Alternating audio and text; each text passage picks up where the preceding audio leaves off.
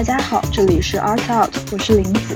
在 Art Out 这档节目里，我们会请来艺术圈的朋友们分享对艺术的认知，和大家一起交流和碰撞，让艺术融入你的生活。Hello，大家好，欢迎收听这一期的 Art Out，我是林子。首先呢，让我们欢迎我们节目的新主播萧雅，然后萧雅来跟我们节目的听众朋友们来做一个自我介绍吧。Hello，大家好，我是萧雅，很开心和林子一起主持这一期的节目。谢谢林子的介绍，也谢谢这一期我的好朋友维尔来做我们的嘉宾。好的，接下来我们欢迎我们本期的嘉宾陈维尔。维尔呢是一名现居纽约的斜杠青年，他既是个数据科学家，同时还是一名摄影师。然后维尔来跟我们节目的听众朋友们打个招呼，并且详细的介绍一下你自己的经历吧。好的，大家好。那首先，我还是就非常感谢两位主播这个机会，可以跟他们聊一些不一样的事情。关于我自己呢，我是在纽约，现在是第五个年头。然后我的本职工作其实是一名数据科学家。在这之前，呃，我是一个咨询师，然后我是转行到了 private equity 做数据科学家。但是同时，我也一直都，嗯，作为一名摄影师在纽约。嗯，比较活跃的会去接一些约拍，包括一些商业的和一些明星的约拍。然后关于我个人的经历，我是在上海长大，然后嗯，我到了德国读本科。经过四年呃在德国的经历之后，我就来到了美国。首先我是在美国的一个小乡村伊萨卡，然后毕业之后，然后我就来到了纽约。嗯，摄影可以一直说都是我的一个爱好吧，可以说是从很早开始，从嗯初中开始我就对摄影非常感兴趣。其实原因，呃，一个很大的原因是，嗯，我相信大家小的时候也经常会有人问你有什么兴趣爱好吗？在你的休闲生活中，你有什么喜欢做的事情吗？但是我就不是很喜欢体育类的运动，所以我一直都很难去回答这个问题。后来我思索了一下，我就觉得啊，我可能对摄影比较感兴趣，然后就慢慢的、慢慢的开始研究，然后就拍了很多的照片，包括呃，其实家里对我的影响比较大，因为我家里都是从事艺术行业的，所以呃耳濡目染这个比较多，而且我自己也比较相信，呃，不管是摄影、绘画还是音乐，都是一个比较相通的一个过程，大家都是会有一个通感，然后你会体会。再去表达出来。好，那来到纽约之后，如何从一个摄影爱好者变成摄影师？最一开始的话是，嗯，就是会先在 Instagram 或者是一些别的网站上 PO 一些我自己的作品，然后慢慢的就会有一些人来找你，嗯，包括是个人的或者是商业的。然后当你有更多的作品累积起来之后，就像一个良性循环一样，就会有越来越多的人来找你。所以这可能就是我的开始吧。那你平常拍什么样题材会比较多一些呢？就是我有看你一些作品，就是我感觉就是你人像也会拍一些，然后建筑呃相关的这种摄影题材也会拍一些。是的，是的，嗯，我个人的话其实就是一个是对人像比较感兴趣，然后一个是对建筑比较感兴趣。当然，其实我的嗯一个 ideal 的状态就是把它们结合在一起，是我自己比较喜欢的一个题材。嗯，嗯当然，你知道，如果有个人的人来找你约拍的话，当然他们更倾向于是去看你平时人像拍的怎么样。嗯，所以就是我两方面都会有一些，所以以前更新的频率也是一张人像，一张建筑这个样子。所以其实可以想说。那个时候，维尔是想要做一个专业的摄影师，但是后来现在，呃，就是还是继续做一个兼职的摄影师。这中间是怎样的一个变化？其实，其实很难说，因为其实我一直没有觉得我会呃完全的去做一名摄影师。嗯，因为其实我的姐姐是一名专业的摄影师，这样的话，嗯，可能我会了解一下，了解一些就是关于呃，如果你 full time 去做这个的利弊，包括一个是。呃，金钱上的一个，嗯，毕业的人，如果你认真做摄影师的话，在纽约你养活自己是完全没有问题的。当然也会有一些别的别的呃原因，包括，呃，我相信林子非常熟悉。你在纽纽约的话，你肯定要 cover 你的保险啊，你还要 cover 很多别的东西，包括你的 four one k 啊，其实这些都是一些隐隐形的成本。呃，然后第二个原因的话，其实摄影师的话，嗯，有一部分原因是你会，嗯，其实放弃你的周末，因为很多人其实约片是放在周末的，所以这样的话，嗯，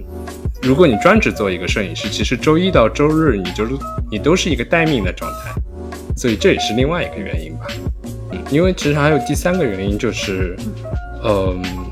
因为家里也是做艺术的嘛，然后我会看到。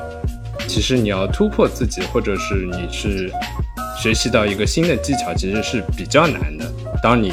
拍摄进入到了一个非常稳定的时期，嗯，但是如果我是做嗯比其他的工作的话，其实我是一直有一个可以提升的空间，所以这也是我考虑的原因之一。是的，是的，包括呃，因为其实，在纽约的话，摄影师也会分成很多类嘛，比如说有的是。专门接个人的街拍，有的是会接商业的街拍。当然，每一类的摄影师他们着重点都是不一样的，而且包括客户关注的点也是不一样。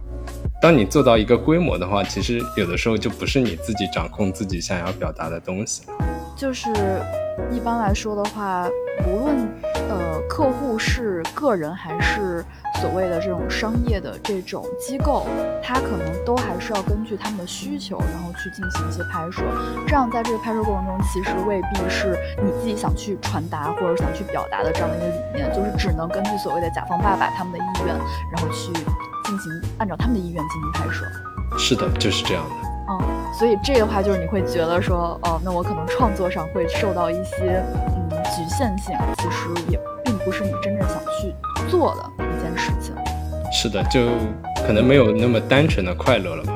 那现在的话，会还会自己就经常去嗯进行一些创作吗？会的，会的。嗯，就是呃约拍有的时候也还是属于个人创作的一种，因为毕竟是大家互相相互讨论的一个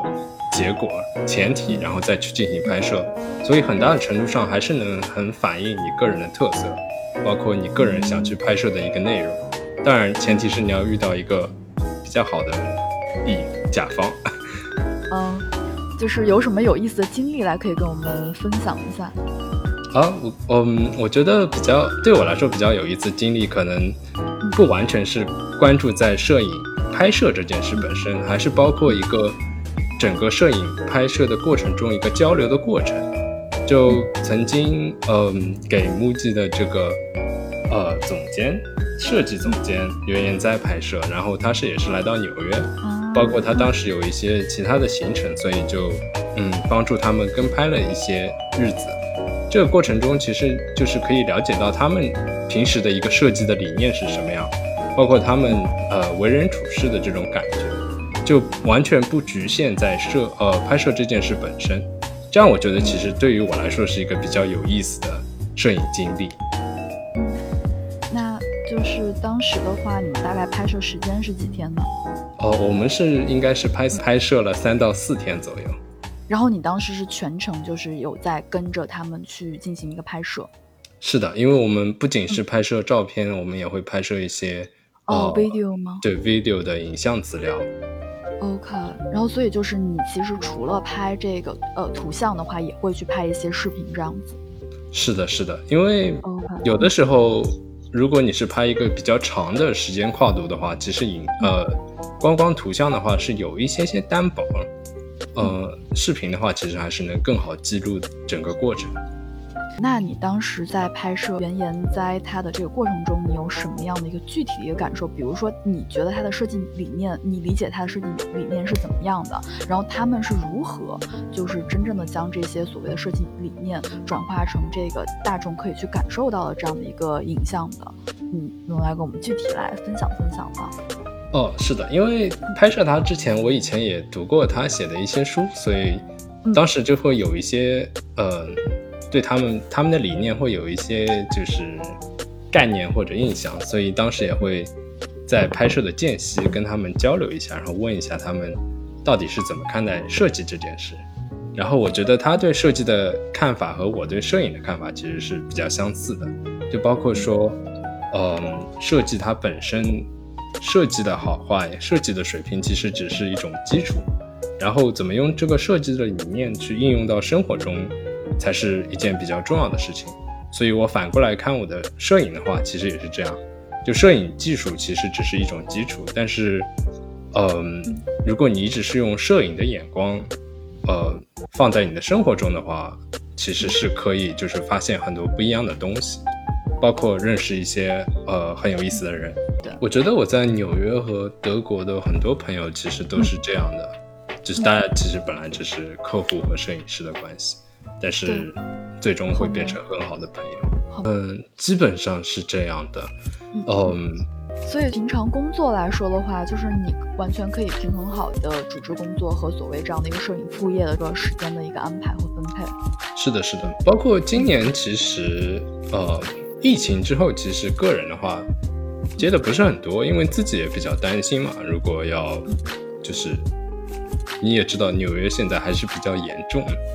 所以接太多的话就 对对对，是的，是的，所以就会有一些些担心，就没有接太多的个人的拍摄。OK，就现在主要还是，比如说现在有商业来找的话，可能还会接一些商业的这样的一个呃呃任务，或者说一些 project。是的，因为嗯，拍摄商业的话，其实一般现场人数会很少，包括它可能是一个比较封闭的环境，这样你不会跟别的人有太多的接触，就还比较安全。嗯嗯嗯，明白。OK，那维尔刚才好像听了很多你的非常深刻的其他的摄影经历，但是我们也知道您拍过时装周，拍过很多很知名的呃艺人朋友等等。那我们也知道您拍过陈曼，在这个经历中，你有没有什么不一样的感受？我觉得这个其实最大的一个感受肯定是，其实是拍之前，因为我会觉得啊，对方是一个非常知名的摄影师，这样是不是就是拍摄会很有压力？但其实拍摄的过程中。就是真正接触到真人之后，你会觉得啊，原来就是每个人在荧幕前和在呃平时生活中其实还是很不一样的。就你可能在荧幕中你会觉得啊，他是非常非常高冷的一个人，但其实还是非常可呃非常容易沟通的一个人，所以拍摄也挺愉快的。对，我记得当时有的时候，我们经常会看到啊，比如说陈曼她自己的采访，她有的时候会给我们的观众的一个感受就是，她拍的时候非常的 chill，可能也会很快很高效，然后在一个很愉快的氛围中，这个拍摄就结束了。那你在拍她的过程中，比如说她，比如说经常会看一下自己的照片，对一些细节的把控，你会发现台前跟幕后，她有没有什么不一样的地方？我觉得就是。呃，就是拍摄的过程中，他也是非常 chill，包括我们去做的事情也是很 chill。其实我们是去了 Chelsea，然后我们去了一家餐厅，这个样子。嗯，然后我更多的感受，我觉得是，呃，就是本身对他的理解会更加多一些，因为他可能大众你你说他对他第一印象就是他是一个非常有名的摄影师，但是更加深入的了解之后，我就会觉得。其实他还是有很多层不一样的身份，包括呃，他其实自己也是更多的走到了台前，然后嗯，他也其实可以说作为一个 对 product manager 或者是 CEO 在领导一些呃 app 的开发这个样子。嗯，当时你是帮他拍摄这个纪录片是吗？是的，所以也是以视频的这一个形式为主。当然，它的行程也不只是宣传，但还有很多关于他摄影的一些呃行程的安排，也包括他时装中的一些行程的安排。呃，对，所以我我会觉得他那个时候，所以我那个时候会觉得他是一个非常多元的人，而不是就是我们对他的固有印象只是一名摄影师。摄影师。所以就是当时你有没有说跟他切磋一些就是摄影的一些技巧呢？还有包括就是说有没有让嗯他去帮你们来拍几张照片？呃，帮我拍就算了，但我自己本身也不是很喜欢被拍。不过当然我还是会问很多的问题，呃，因为整个过程都是非常的 chill，所以我觉得他就很好沟通。呃，有当时有问他什么样的问题呢？哦，这也是会问他平时如果拍摄别人的话，会是一个什么样的状态？然后他会说，他们可能也是会一起去做一些事情，或者是安排在一个场景或者一个环境中去进行拍摄，所以他们的 studio 会 preset 很多不一样的场景，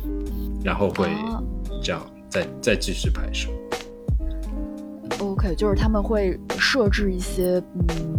就是不同主题的这样一些场景，然后这样的话可以让呃明星，因为我看他拍明星会比较多一些。嗯，没错。本期节目会分上下两期播出，下一期维尔会跟我们聊一聊对于新手摄影师入门摄影的方法与技巧，欢迎大家继续关注。